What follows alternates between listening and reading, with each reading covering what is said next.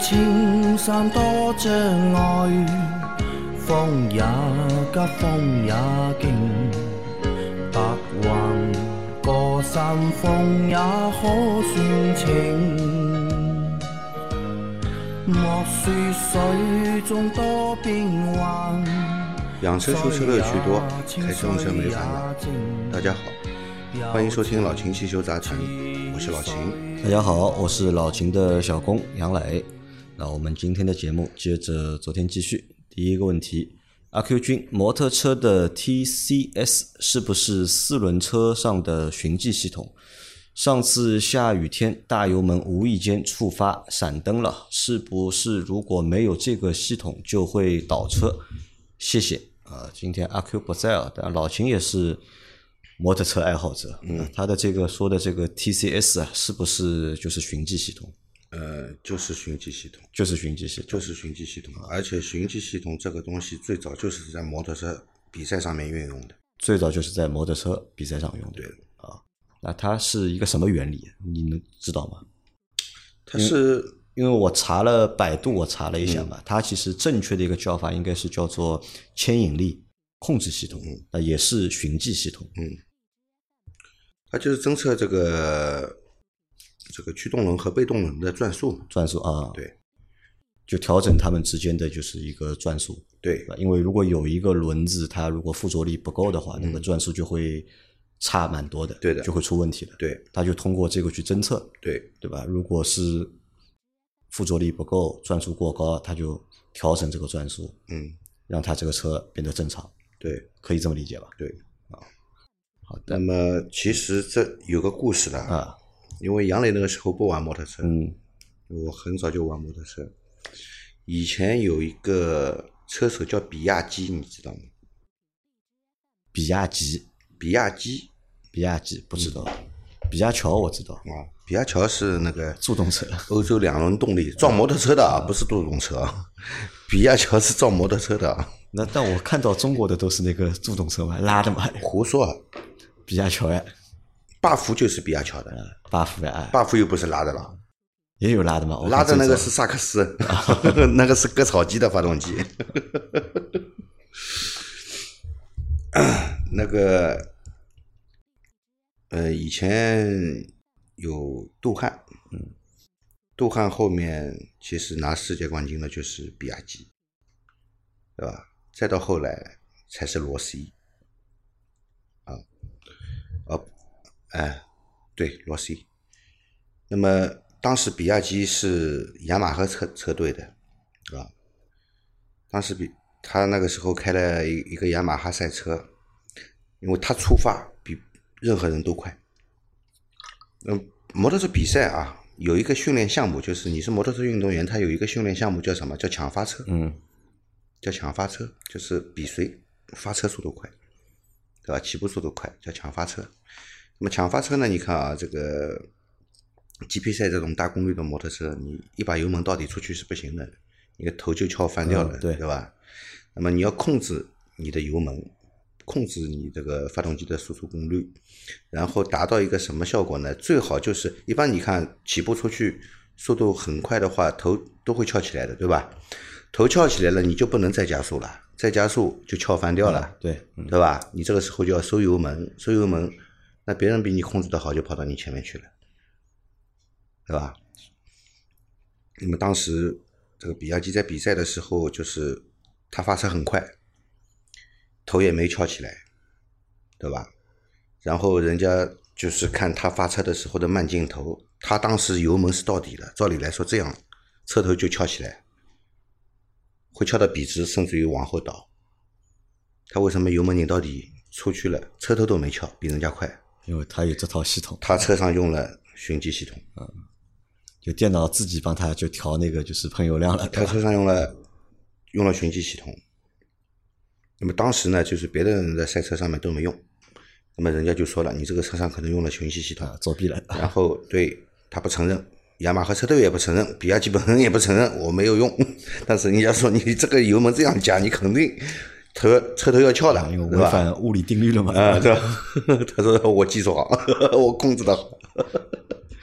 那最后呢，查出来了没有？最后也没有，但是那场比赛是有争议的。那比赛允许用这个东西吗？当时就是，其实比赛只有比赛规则的嘛，就允许用的技术你可以用。啊，这个但是当时也没有限制，好像也没有限制用这个技术，但是可能雅马哈最先使用这个技术啊，最先使用这个技术，而且它没有公开，那么就造成人家比赛的时候不公平了嘛，啊 对吧？好，听了个小故事啊，再下一条，秦老师麻烦问一下，我的车上周用水洗了后备箱的垫子，结果今天一打开后备箱，后备箱长满了霉菌，哎，而且都干了，一碰就成粉了。现在的问题是如何清洗后备箱不会再产生霉菌？然后清洗霉菌后会不会残留的霉菌啊危害人身体，对吧？最最近我们这里下雨，洗了变速箱之后，对吧？啊，不不，变速箱洗了那个后备箱之后，后备箱垫子你洗了以后要晾干了呀，嗯，你不能湿湿的就放在里面，放在里面捂在里面肯定要长霉的呀。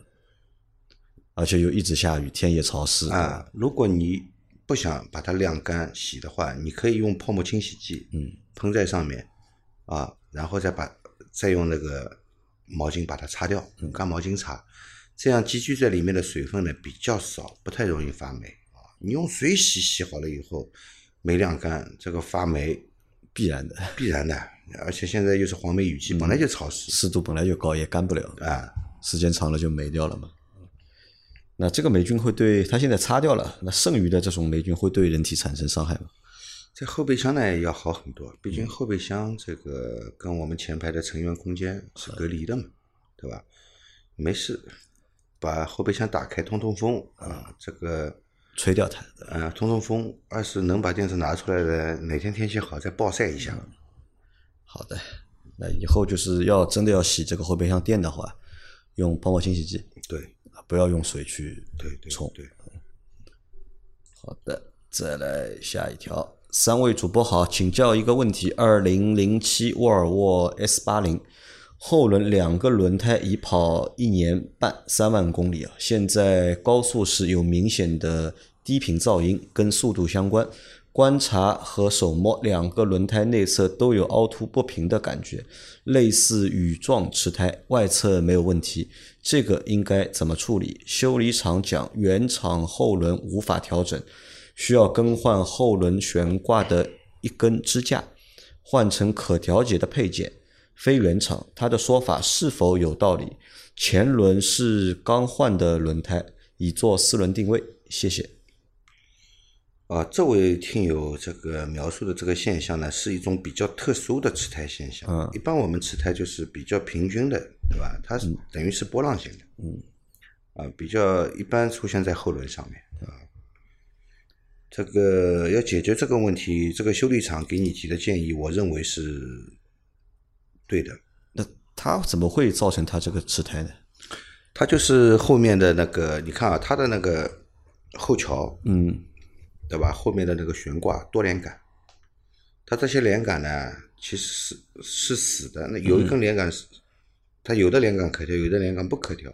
它那个死的连杆，呃，由于车子行驶的原因嘛，整体的一个悬挂系统有变形，造成这个轮胎的倾角不对了，造成轮轮胎的倾角不对了，束角也有问题了。那么你要调整。一般我们做四轮定位就是去调整这些连杆的长度，嗯，那么以达到去调整这个轮胎的束角和倾角这样一个目的。那它这个连杆是死的，调不了，调不了，就这个车不能调四轮定位的。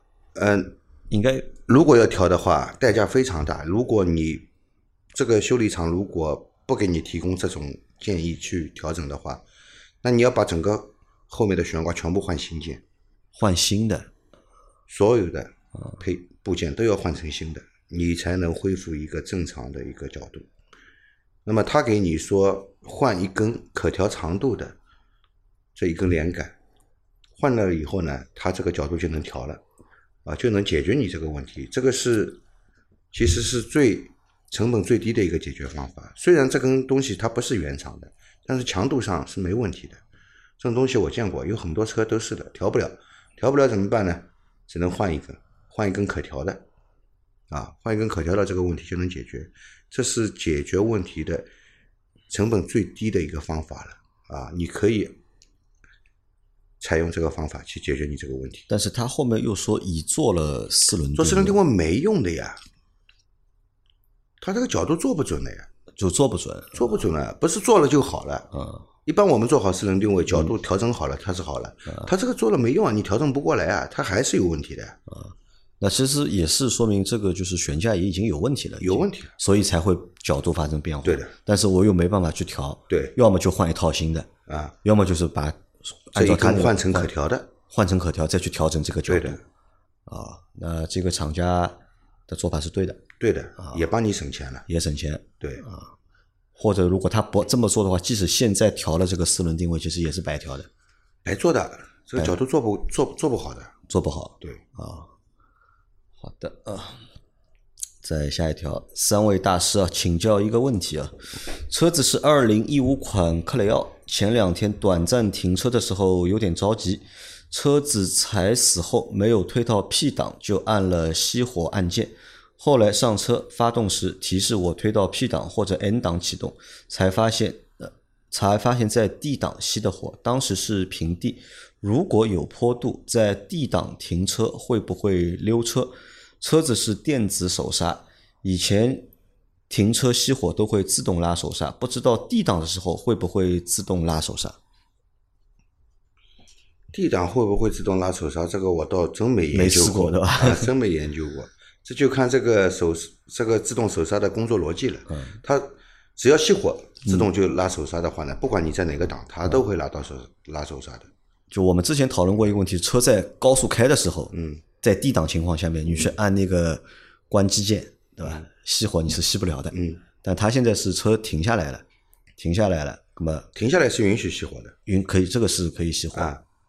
那么但是只是不知道，就是熄火了之后，这个电子手刹会不会自动启动，对吧？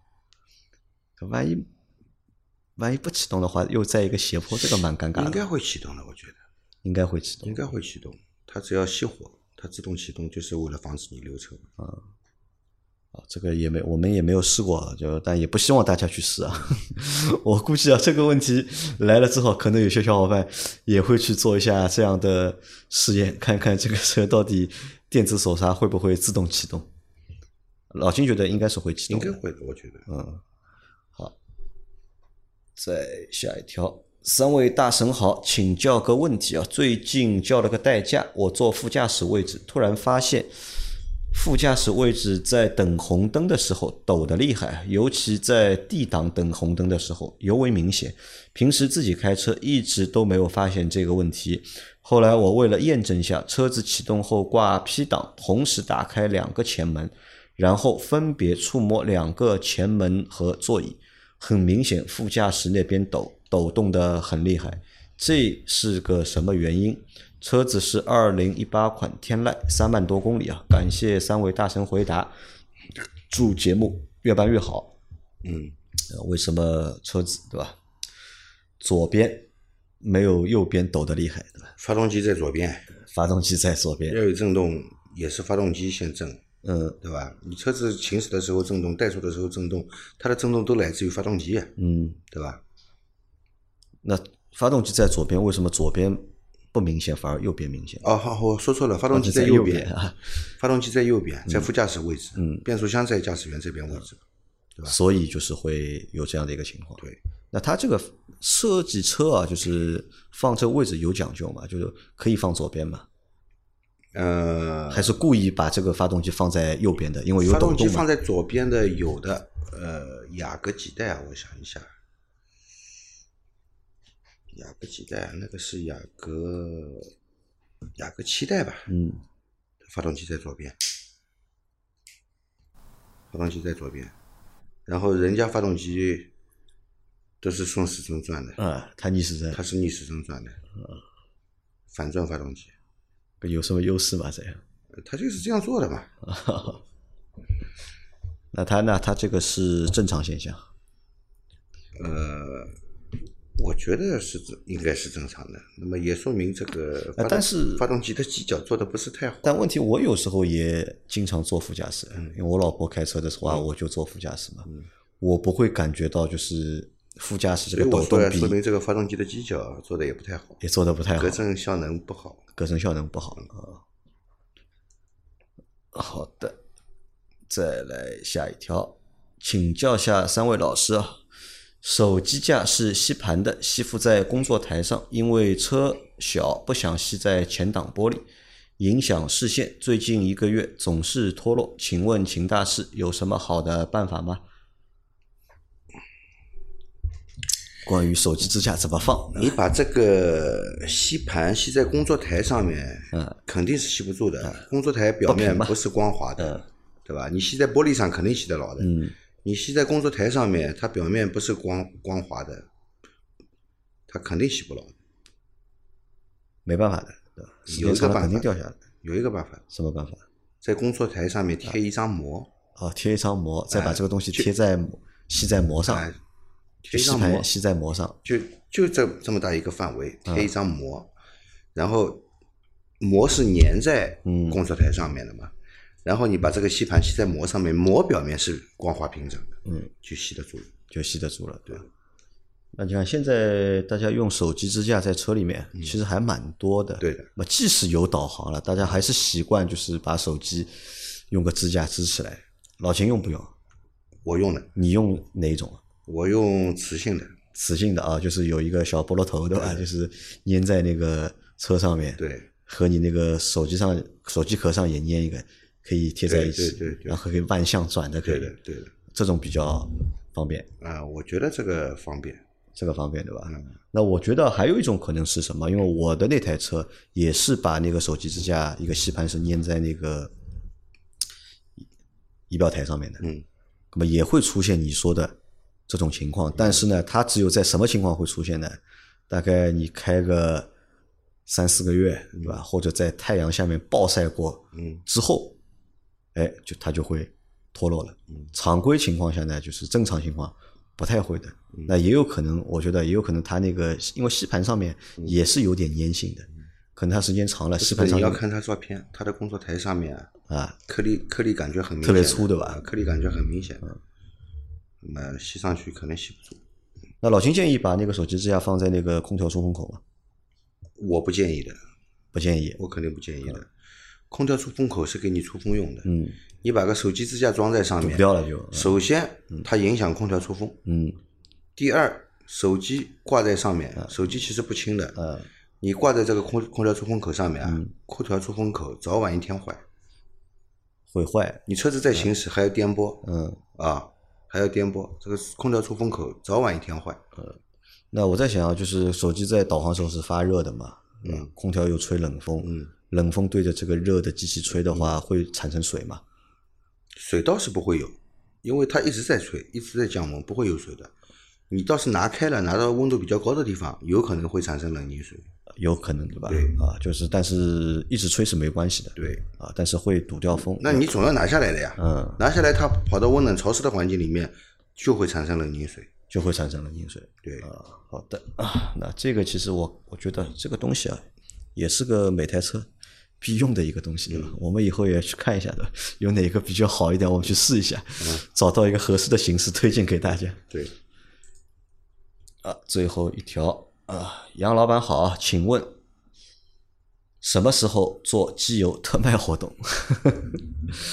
好多人都在惦记这个事情啊。机油特卖活动呢，可能近期不会有了。啊，近期不会有。你看我们在六幺八的时候，我们也没有搞这样的活动。对，啊，因为原因很简单啊，因为这个机油由于受疫情的影响，对，德国那里的就是产量本来就不够产量都不行，然后他们供中国大陆这边的呢非常非常少。对，本来就是每一个季度会有一条船过来的，那现在就是近半年一条船都没有，所以就是我们现在等于在卖的这些机油啊，可能也是在清库存了已经，包括就是这家我们找的合作方。就是供货方，他们也打算就是等他们手头这些货全部卖完之后，那么可能他们也不做了，或者他们有其他的发展，所以我们的货是有限的。那么供货方不允许打折，因为我们每次的就是促销活动，就比较便宜的活动，都是要和他们说好的，对对吧？虽然说我们量比较少，但是我们也要经过他们的一个同意，那么他们才会允许我们有一个折扣或者是优惠的一个程度。但是之前交涉过嘛，那么他们不希望我们打折，嗯，好吧？这个你看老钱也蛮尴尬的一件事情，对吧？好不容易一个名不见经传的品牌，对吧？在我们节目里面做了几百期了啊，大家熟悉这个品牌了，对吧？有人愿意 要去尝试了，对吧？但是哎，可能后续的就是货源会供不上，啊所以啊，就是建议大家，建议大家如果认可这个机油的话，对吧？那可以现在买，对吧？因为以后我们也不知道什么时候就断，因为很多型号已经没有了嘛。大家可以去商城看吧，包括优航全线停停掉没有，超航零二零的好像也没有，对吧？大家就是如果要买的，那么早点去买，那么没有的呢，就是就没有了，所以也不会再为这个机油去做这个就是特价的活动了。啊，但是有可能，对吧？有可能我们后面会和新的就是其他的机油品牌有合作，那么现在还在就是洽谈当中，对吧？那么等有眉目了，确定了，对吧？那么会和大家说的。那么以后呢，就品牌可能会不一样，但是呢，质量、价格品质不会差，啊，品质不会差，对吧？价格也不会贵，对吧？这个是我们可以保证的。嗯，但是到底怎么样，我们现在也不知道，也在谈的这个过程当中，好吧？那今天的这期节目就先到这里。大家有任何关于养车、用车、修车的问题，可以留言在我们节目最新一期的下方，我们会在下周的节目里面一一给大家解答。我们明天再见，拜拜。好的，拜拜。